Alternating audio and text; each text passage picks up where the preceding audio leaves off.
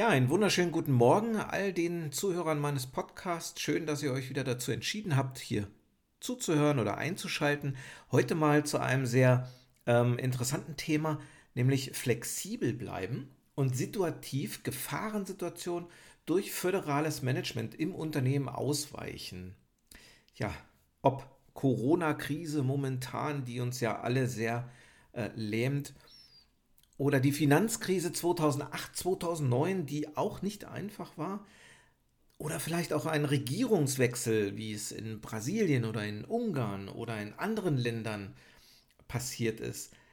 In Schwellenländern, in denen wir uns vielleicht befinden oder in denen wir unser Business betreiben. Welche Bewegung, in welche Richtung ist wichtig in diesen Situationen? Wie können wir in diesen Situationen im Businessumfeld denn navigieren, und zwar geschickt navigieren, diese Situation sicher umfahren. Das ist heute das Thema. Unternehmen müssen durch eine Krise genauso gesteuert werden wie ein Flugzeug am Himmel, das durch sein Radar, was er nutzt und durch seine natürlich Vorhersagen im Wetterbereich weiß, wie die Route zu fliegen ist aber auch wie ich flexibel ausweichen kann, falls irgendwas sein sollte. Genauso wie ein Schiff auf hoher See muss ich navigieren können, ich muss wissen, wo ist der Sturm, wie lenke ich mein Schiff durch diese Wellen, durch den Sturm. Ist es vielleicht besser, einen kleinen Umweg zu fahren oder auch einen größeren, weil es einfach sicherer ist? Aber auch die Frage, wie habe ich mich vorbereitet? Wie war die Planung vorher? Weiß ich, was passiert? Kann ich überhaupt mit diesen Situationen umgehen. Hm, das sind so diese Themen. Und das sollte ich wissen, wenn ich ein Unternehmen führe oder in einer gewissen Position im Unternehmen bin, wo ich Entscheidungen treffen kann. Ja, wie ich das tue, liegt an meiner Flexibilität. Das Erste, was ich natürlich brauche, und das weiß eigentlich jeder, ist unter anderem, also unter den gewissen Fachkenntnissen, die ich in meinem ähm, Beruf mir angeeignet habe, muss ich natürlich unternehmerisches Wissen äh, äh, wissen. Also ich brauche eine Strategie, ich brauche ein Ziel, was ich mir fürs nächste Jahr zum Beispiel festlege. Und ähm, diese Strategie muss ich auch verfolgen. Das sollte also meine Priorität 1 sein. Dazu brauche ich so eine gewisse ähm, Vorausschau. Ich muss so ein bisschen die Fähigkeit haben, vorauszusehen, was passiert denn nächstes Jahr. Natürlich können wir nicht voraussehen, dass eine Corona-Krise passiert. Und ich kann auch diese große Finanzkrise nicht hervorsehen. Aber ich kann auf jeden Fall sehen oder mich darauf vorbereiten auf Eventualitäten. Das heißt, wie kann ich flexibel bleiben? Wie kann ich äh, mich und mein Unternehmen steuern und durch diese Schwierigkeiten durchbringen? Natürlich, klar, die Kriegskasse muss gefüllt sein. Das ist immer wieder wichtig. Dazu muss ich vorher allerdings auch berechnen, wie lange muss ich irgendwas überbrücken können. Wie lange kann ich überleben? Das ist eine ganz einfache Rechnung. Natürlich auch meine Spielräume.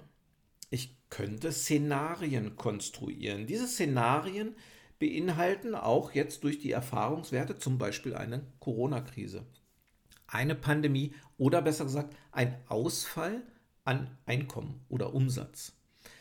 Das bedeutet, ich habe 100% ähm, Ausfall, ich habe meinetwegen 50% Ausfall und so weiter. Ich kann Szenarien berechnen. Ich kann aber auch Szenario 1, dass zum Beispiel etwas dem Gebäude passiert. Szenario 2, jemand schließt mein Unternehmen. Szenario 3 ist dies und das und so weiter. Diese Szenarien kann ich doch durchaus in meiner Schublade liegen haben, wenn ich sie immer wieder aktuell halte natürlich. Abhängigkeiten sollte ich auch schwächen oder abschwächen. Das bedeutet, dass ich also, wenn ich ein, zum Beispiel einen 75-prozentigen Umsatzanteil eines Kunden habe, dann habe ich irgendwo eine extreme Abhängigkeit. Das bedeutet, dass wenn dieser Kunde plötzlich wegfällt, dann fallen mir 75 Prozent meiner Einnahmen weg. Diese Abhängigkeiten sollten dringend abgeschwächt werden. Nun, natürlich ist es einfacher, wenn ich weiß, ich habe einen riesengroßen Kunden, der ähm, für lange Zeit Verträge unterschrieben hat. In Automobilbranchen ist es meistens so sieben bis neun Jahre. Ne? Das sind dann immer so Zulieferverträge ähm, und so weiter. Da kann man schon mal mitarbeiten, doch ähm, die vergangenen Monate haben uns ja nun mal gelehrt, was passiert, wenn solch ein Unternehmen plötzlich zumacht. Wenn also der Endkunde nicht mehr da ist. Wenn der schließt, wenn ich überhaupt nichts mehr machen kann, ja, wie reagiere ich dann? Ob das im großen Unternehmen ist oder im kleinen Unternehmen, beides benötigt eine extreme Flexibilität. Ich muss also sehr schnell reagieren können und einen Plan B in meiner Schublade haben. Ob es der Mallorca-Sänger ist, der sich dann plötzlich als äh, Friseur umswitcht oder ein Türsteher, der sich irgendwo im Einzelhandel bewegt, so ist es momentan nun mal. Das heißt flexibel reagieren, denn wir brauchen Geld zum Überleben, sonst wird es leider nichts.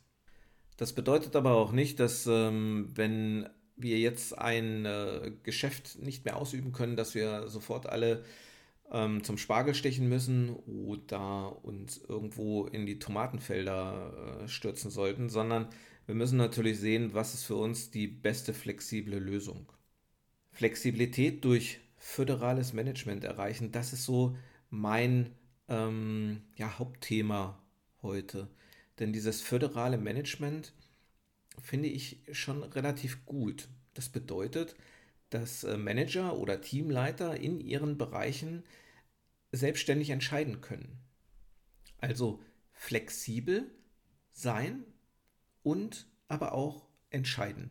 Nicht, dass nochmal eine Instanz darüber oder nochmal eine Instanz darüber oder wie in vielen Fällen die dritte Instanz darüber auch nochmal entscheidet, was für alle gut ist. Nein, föderal bedeutet, dass wirklich einzelne Bereiche für sich selbstständig in einem gewissen Rahmen, in einem vorher festgelegten Umfeld oder Bereich ähm, entscheiden können. Ob ein bisschen weiter nach links oder ein bisschen weiter nach rechts oder ein bisschen höher oder niedriger, das sollte doch jedem Teamleiter oder Manager selbst belassen werden. Und ich denke auch, dass das eine Zukunftsmethode ist, wie in Unternehmen gearbeitet werden müsste. Kurzfristige Änderungen in einem vorgegebenen Spielraum durchführen, aber auch Bürokratien abbauen. Bürokratien durch das ja heute sehr ähm, modern gewordene agile Management drastisch reduzieren und das ist auch so. Wenn ich eine Personalentscheidung treffe, dann weiß ich als Führungskraft, wie das Ganze funktioniert. Ich muss nicht noch zur Personalabteilung dort eine E-Mail hinschreiben, diese muss genehmigt werden durch jemanden oder in der Personalabteilung kommt jemand, der die Entscheidung dann trifft, dieser, der das dann zu seinem äh, Referenten gibt, die das dann zu uns gibt. Nein, das brauche ich nicht. Diese Entscheidungen dauern drei Wochen. Ich möchte sofort entscheiden und möchte sagen, ob es nach links oder nach rechts geht. Das ist Fakt. Und ich brauche keine anderen Instanzen dazu. Ansonsten brauche ich keinen Manager. Ich brauche auch keinen Teamleiter, wenn sowas nicht funktioniert. Natürlich kann ich dadurch auch sehr schnell reagieren. Auf eine Situation kann ich sofort reagieren. Ich muss nicht noch durch diese ganzen Instanzen gehen. Das ist doch auch Blödsinn. Und genauso in diesen unzähligen Meetings, die es am Tag gibt. Da rennt man von einem Meeting zum anderen. Der Terminkalender ist komplett voll. Das sieht also super busy und wichtig aus. Im Grunde genommen ist es doch alles Mist. Wenn ich ein Meeting habe, das geht eine gewisse Zeit, es gibt ein Thema, es gibt eine Entschlussfassung, fertig. Das ist es doch. Und ich muss nicht zu 17 Meetings am Tag gehen. Das ist doch alles viel zu umfangreich, viel zu umständlich. Ich muss flexibel bleiben können. Und ganz ehrlich, ich brauche keine äh, wichtigen Meetings über zig von Abteilungen, die dann da alle sitzen und diskutieren den ganzen Tag. Nein, ich brauche nur gewisse Daten und Fakten, um meine Entscheidung zu treffen. Und dahin sollten wir kommen. Denn auf diese vorhandenen Situationen zu reagieren, also Fakten, die wir nicht ändern können, müssen wir ja akzeptieren und in unser Handeln einfließen lassen doch trotz alledem flexibel bleiben. Wenn wir zum Beispiel das Thema, ja, jetzt momentan Hygieneregeln, das ist festgelegt, da können wir nichts machen. Und wir können auch nichts gegen eine Finanzkrise machen. Wir können auch nichts dagegen tun, wenn es momentan einen Diktator in unserem Land gibt, dann müssen wir uns da irgendwo anpassen. Ähm, entscheiden, wegzugehen, was anderes zu tun, ähm, auf jeden Fall etwas entscheiden. Das ist wichtig.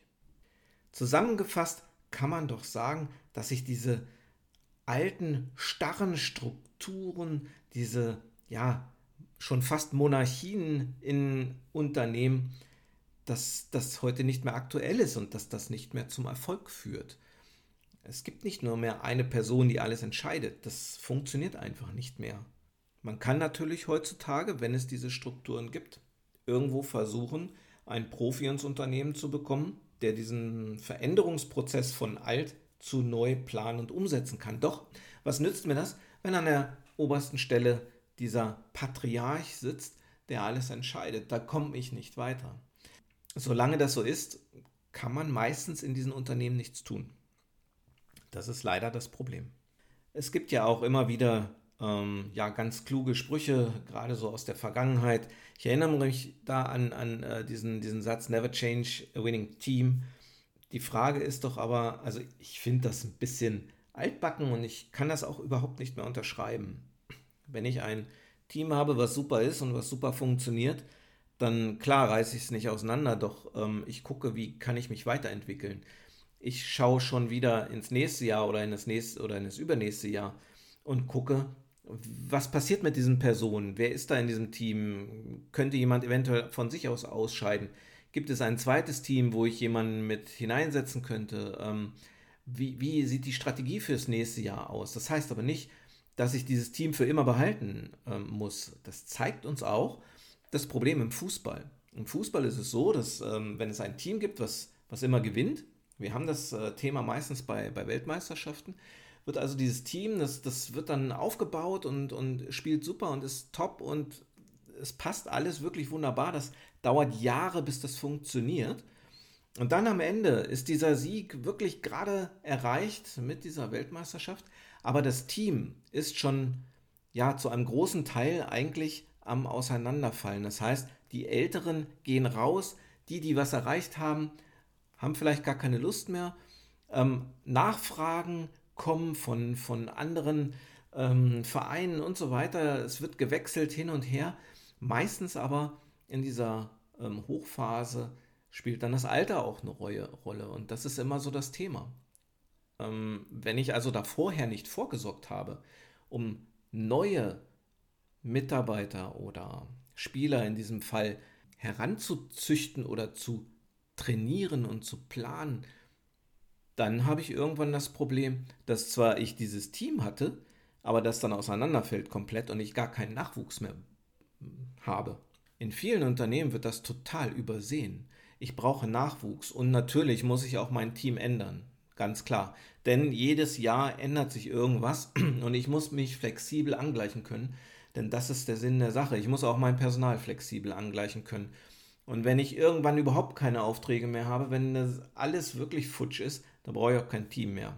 Vorwärts zu gehen, vorwärts zu planen, für die Zukunft zu planen, ist sich ständig weiterzuentwickeln, sich ständig zu erneuern, sich neu zu erfinden, die Teams neu zu erfinden, modern und ja, neue Methoden anzuwenden und nicht nur im Führungsstil, sondern auch natürlich im fachlichen Bereich.